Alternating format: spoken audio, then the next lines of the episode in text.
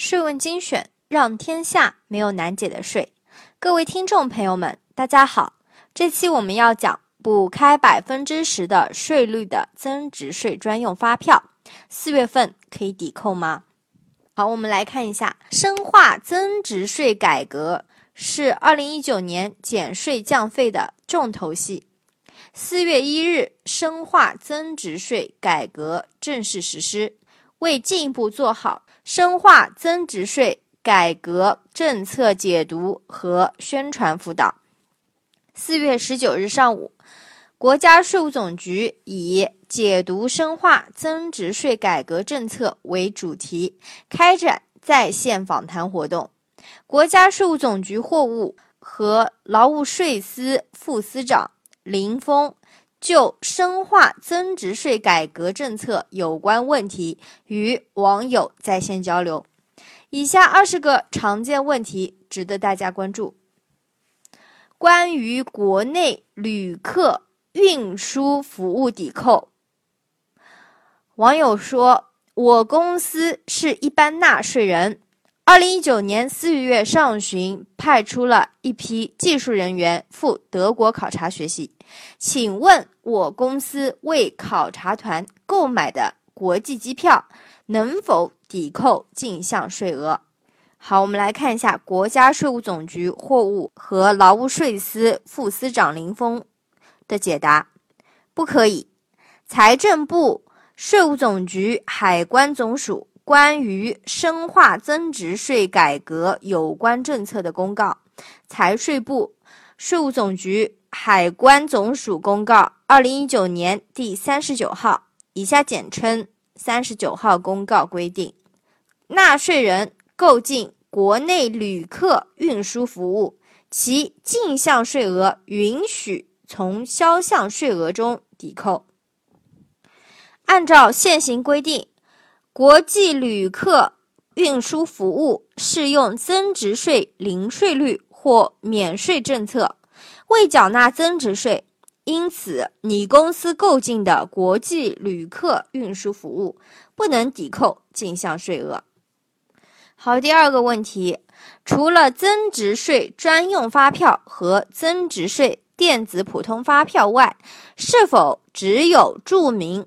游客身份信息的客票才能作为进项税额抵扣凭证，只注明游客姓名、未注明身份证件号码的游客能否抵扣进项税额？按照三十九号公告规定，纳税人购进国内游客运输服务，未取得增值税专用发票和增值税电子普通发票的。暂允许以注明游客身份信息的航空运输电子客票行程单、铁路车票、公路和水路等其他客票作为进项税额抵扣凭证。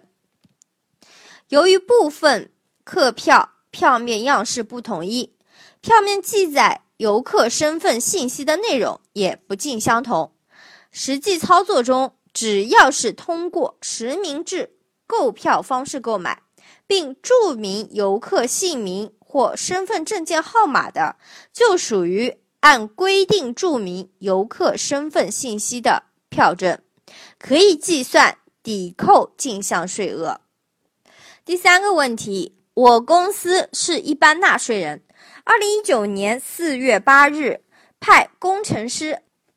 从北京去杭州出差，取得往返的航空运输电子客票行程单，注明票价三千五百二十元，燃油附加费二十元，民航发展基金一百元。请问我公司可抵扣的进项税额是多少？好，三十九号公告规定，纳税人购进国内游客运输服务。取得著名游客身份信息的航空运输电子客票行程单的，按照下列公式计算进项税额：航空旅客运输进项税额等于（括号票价加燃油附加费）（括号除以括号一加百分之九）（括号乘以百分之九）。你公司取得的航空运输电子客票行程单，依照票面注明的票价和燃油附加费，按规定计算进项税额，但民航发展基金不能计算抵扣。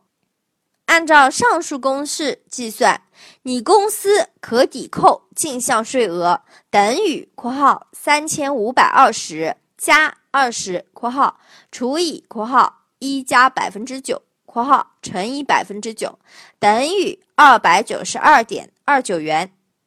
好，第四个问题，我集团有每年组织职工在国内疗养的惯例。二零一九年四月一日后，因职工疗养支付的机票或火车票可以抵扣吗？我们来看一下《增值税暂行条例》规定，用于简易计税方法计税项目，免免征增值税项目，集体福利或者个人消费的购进货物、劳务、服务、无形资产。和不动产的进项税额不得从销项税额中抵扣。你集团组织职工疗养属于集体福利，购买的机票或火车票对应的进项税额不得从销项税额中抵扣。第五个问题，我公司即将于四月下旬举办一场招商会，作为主办方。我公司计划统一负担客户及嘉宾的来回路费。现在有个疑问：我们取得的机票和高铁票、车票能否抵扣进项税？林峰说了，不能。客户和嘉宾不属于你公司员工，你公司承担的这部分国内游客运输费用，其进项税额。不能从销项税额中抵扣。好了，这期的分享就先到这里，下期我们接着讲关于加计递减。